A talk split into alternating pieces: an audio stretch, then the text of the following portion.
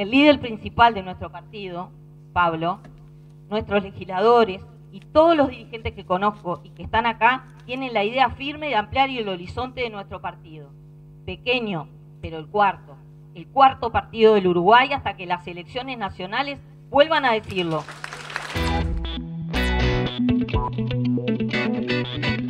Bienvenidos a un nuevo podcast del Observador.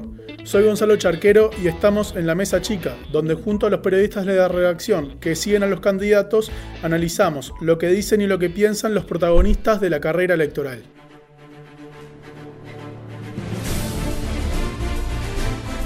Tras el inicio del ciclo de elecciones en aguas tormentosas, que incluyó el naufragio de la alternativa, que incluía navegantes, el Partido Independiente presentó su fórmula y será la periodista Mónica Botero la encargada de acompañar a Pablo Mieres. Se trata de una formación que, pese a los 2.073 votos obtenidos en las internas, reivindica su posición en el centro del espacio político uruguayo y trata de captar electores, aunque esta vez la oferta es mucho mayor. En la mesa chica estamos con María Eugenia Fernández, que sigue el Partido Independiente para hablar sobre el posicionamiento electoral de Mieres y Botero hacia octubre.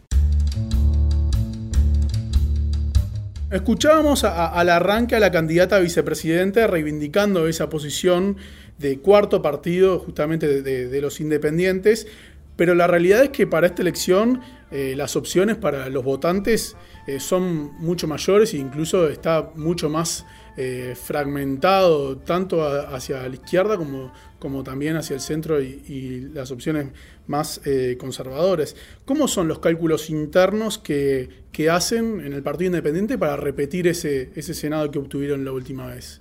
Sí, Gonzalo, mira, em, el gran argumento, ahí el primer argumento que, surgió después de esta magra votación en las internas es que el Partido Independiente en realidad no hizo campaña antes de las internas, sino que las internas empezaron, perdón, la campaña empezó para el Partido Independiente el primero de julio. Y así incluso lo presentaron. Entonces eso ya es algo a tener en cuenta. En segundo lugar, tal como lo explican, las, campañas internas, o mejor dicho, las elecciones internas y los resultados que el Partido Independiente obtiene en, esas votaciones, no son un indicador como, que permita proyectar a octubre. Esto es algo que en realidad se puede trasladar a, todos los partidos, pero bueno, ellos hacen hincapié en que eso no, se puede hacer por este tema de que no hicieron campaña, no habían eh, hecho tampoco campañas publicitarias, ni mucha cartelería, este, sino que recién ahora, en estos meses, de cara a octubre, es cuando empieza la campaña fuerte. De hecho, ya empezó con el tema del anuncio de la fórmula, también con la incorporación de Gerardo Sotelo. Este, entonces, la apuesta está a, fortalecer justamente lo que es este, todos los actos políticos y el movimiento de acá eh, a octubre, ¿no? Eh, además, eh, otro de, los argumentos que ellos tienen es que, bueno, en, todas las elecciones, desde que se presentaron, vienen sumando votos. ¿no? Tienen una tendencia a la alza, pasaron de 2004 tener en, esas elecciones unos 50.000 votos a tener 73.000 en las, en las últimas, que fue justamente lo que le permitió tener eh, una banca sí, ahí llegaron al, Senado. Exacto. Entonces, bueno, también mantienen la expectativa de que esa tendencia siga así. Lo que pasa que el espectro político se amplió mucho y hay otros actores que están eh, peleándoles ese lugar, ¿no? Claro, sí, la realidad es que que cada vez es, más complicado justamente por cómo se ha ampliado la oferta, pero vamos a escuchar lo que decía Mieres este fin de semana sobre dónde se va a parar el Partido Independiente. No es cierto que haya un solo tipo de cambio. No es verdad. No es cierto. Hay riesgos de que el cambio implique una vuelta atrás. Hay riesgos de que el cambio implique un viraje conservador hay riesgos de que el, cambio implique un viraje con ciertas debilidades con respecto a los conceptos democráticos. Y la única garantía para que haya un cambio hacia adelante, un cambio hacia el futuro, preservando las conquistas de derechos, preservando la preocupación por la sensibilidad social y por la transparencia, es este partido independiente que hoy está acá presente. Pasaba Pablo Mieres que por un lado se distancia de la oposición y reivindica al Partido Independiente de cierto modo como una pesa hacia el centro de, ese, de ese, arco de, opciones, pero Eh, ¿Cuál es la, jugada detrás? ¿Hay una intención de no despegarse tanto del votante de izquierda moderada? ¿Cómo se van a parar en estos meses de, campaña donde tendrán que conseguir una cantidad importante de votos? Sí, exactamente como vos decías, eh, un poco la estrategia es eh, mostrarse como, como ese partido que puede servirle al Frente Amplista desencantado y que es un, partido más de, centro izquierda, ¿no? Esto que decíamos y es la reivindicación de siempre del Partido Independiente. El tema es que la estrategia eh, política mm, viene siendo un poco ambigua porque está por un lado ese planteo, pero después por el otro están los hechos, las actuaciones en el Parlamento, ¿no? Este, eh, en todos estos años de Mieres, eh, y también ya una, un reconocimiento como un partido de la oposición y ellos mismos se, reafirman de esa forma, ¿no? O sea, el Partido Independiente pertenece a lo que es el bloque opositor. Sí, de hecho cuando hablan de batalla hablan claramente que, votarían por la opción que sea distinta eventualmente en caso de que sí, el lema es cambiar se puede. Y, están todos de acuerdo en que eh, la continuidad tiene se corta, ¿no? O sea, eh, ya el Frente Amplio cumplió un ciclo. El tema es que justamente ahora eh, tal como quedó configurado el abanico, ellos lo que eh, de alguna forma quieren ver es, bueno, qué tipo de alianzas se van a tejer de cara a octubre y a lo que pueda ser un gobierno del Partido Nacional, el Partido Colorado. Y Mieres eventualmente se quiere poner como un equilibrio de esa, de esa, de esa alianza. Eso viene a cuento justamente porque está el tema de Manini Ríos, ¿no? Que es un, actor que ha sido señalado como... Eh, de alguna forma que representa la regresión ¿no? en materia democrática y, ha sido muy criticado en filas de, los independientes. Entonces va un poco por ahí la mano y ver, bueno, qué tipo de acuerdos se van a tejer y quiénes van a estar en esa mesa, porque este, en varios discursos políticos, Mieres, antes de, las internas, eh, decía con Manini y con Sartori no.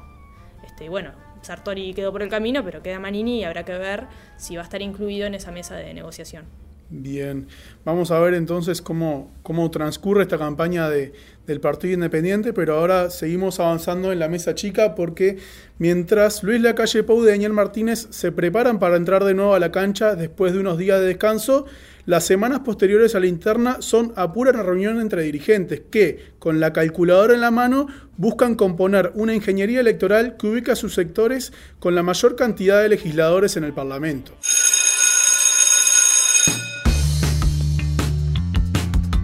Las reuniones se suceden y se suceden, y las próximas dos semanas serán claves para el armado de las listas. Pero ¿por qué esto es tan importante? Bueno, en el sistema electoral uruguayo la acumulación de votos es clave para conseguir más bancas y por eso las resoluciones de a estas horas pueden ser decisivas para la composición del legislativo. El sector Todos de Luis Lacalle Pou analiza, según informa el país, conformar una lista única o abrir varias expresiones electorales entre sus listas 404, la oficial de la calle Pou y de Álvaro Delgado, la 40 de Javier García, la 71 de Heber y Penades y Dale de Carlos Enciso. Pero en estas negociaciones aparecen cimbronazos en la interna nacionalista porque el intendente de Colonia, Carlos Moreira, que está en Alianza Nacional, es uno de los que negocia con el bloque de la calle Pou. Mientras, dentro de la lista 2004 que encabezará la Rañaga, distintos dirigentes pelean por el segundo lugar. Están Adriana Peña y Jorge Gandini, que marcó sus votos en la interna, y además está incluso Moreira, que según informó el observador, se mantiene en las conversaciones. ¿Y Juan Sartori? ¿Qué es de la vida de Juan Sartori? ¿Vos sabés quién es Juan Sartori? ¿Sartori? Juan Sartori. Juan Sartori. Juan Sartori. ¿Quién es Juan Sartori? Lo que se anuncia es que Sartori encabezará una lista al Senado, pero todavía no está definido si Verónica Alonso irá dentro de la lista 880 o si tendrá una expresión electoral aparte, o si incluso una otra posibilidad es que se sume algún otro apoyo dentro de los bloques nacionalistas. En el Frente Amplio también están en la misma. Hay varias reuniones, consultas y llamadas entre grupos para terminar de definir las alianzas electorales. Esta semana, Óscar Andrade y Carolina Cose presentaron una alianza que pondrá al líder del Zunca como cabeza de la lista 1001 del Senado y el 2 será para la ex ministra de Industria, que a su vez también estará en la lista amplia conformada por su círculo más cercano. Esto en los hechos también implica la conformación de un sublema entre el Partido Comunista y la lista 42020, que es esta lista amplia y ahí es donde empieza todo el, tejido de alianzas y de acumulación dentro del oficialismo.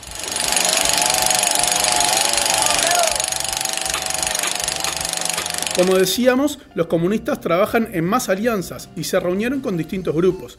Por fuera de la 1001, en un grupo de independientes aparecen, por ejemplo, para diputados los nombres de Carmen Beramendi y de Liliana Brasinskas. El MVP, por su parte, también negocia sus alianzas y en el horizonte está como una de las posibilidades la reedición de un acuerdo por sublema con el PSU que ya fue realizado en elecciones anteriores. Sí, se está conversando mucho en estos días. Se está conversando. Este, el partido continúa. y, y seguramente que va a haber otras alianzas. El espacio 609 será encabezado por José Mujica y Lucía Topolansky, pero aspira a meter varios senadores más. Son contendientes por algunos de esos lugares Eduardo Bonomi, Alejandro Sánchez, Patricia Ayala, Ivonne Pasada o Charles Carrera. Pero el espacio 609 tiene una particularidad que son las suplencias tanto de Mujica como de Topolansky, porque se anuncia de que no, no estén por ahí eh, tan presentes en el Parlamento, algo que, llegó también incluso a pasar en esta oportunidad cuando eh, Mujica dejó su banca y Topolansky tuvo que asumir la vicepresidencia tras la salida de Sendik. Entre los moderados del oficialismo, el Frente Liber Sereni se desarmará por primera vez como bloque electoral y por un lado quedan Asamblea Uruguay y Alianza Progresista con Danilo Astori y Lilian Quechichian y por otro el nuevo espacio con Rafael Michelini. En tanto, el Partido Socialista llevará a Daniel Olesker como cabeza del Senado y a Mónica Xavier como segunda, y Casa Grande será encabezada por Constanza Moreira. Por otro lado, como dijo una fuente, los chiquitos se tienen que juntar. Así, en estas horas de definición, tanto la vertiente como Magnolia, PAR, ELIR y otros grupos están a pura reunión. También los sectores o las listas que siguieron la precandidatura de Vergara están viendo qué hacer, mientras anuncian que el líder encabezará una opción al Senado, aunque no se sabe si con una o dos listas. Vergara, según fuentes del Frente Amplio, llamó en los últimos días al director del OPP, Álvaro García, que renunció al Partido Socialista y que ahora definirá qué opción electoral tomará. Una de las alternativas es conformar una lista al Senado y ser apoyado por algunos grupos más chicos, como pueden ser, como los ya mencionados, el PAR, el IR o Magnolia. En el Partido Colorado, mientras están abocados a la espera de que la Corte Electoral apruebe a Robert Silva como vice de Ernesto Talvi, también tejen acuerdos. Ciudadanos, el bloque de Talvi se prepara para presentar una lista única al Senado y en diputados que es la 600. Allí el segundo puede ser Ope Pasqué porque fue el más votado en la interna, aunque también hay posibilidades para Adrián Peña, coordinador político de Ciudadanos en todo el país.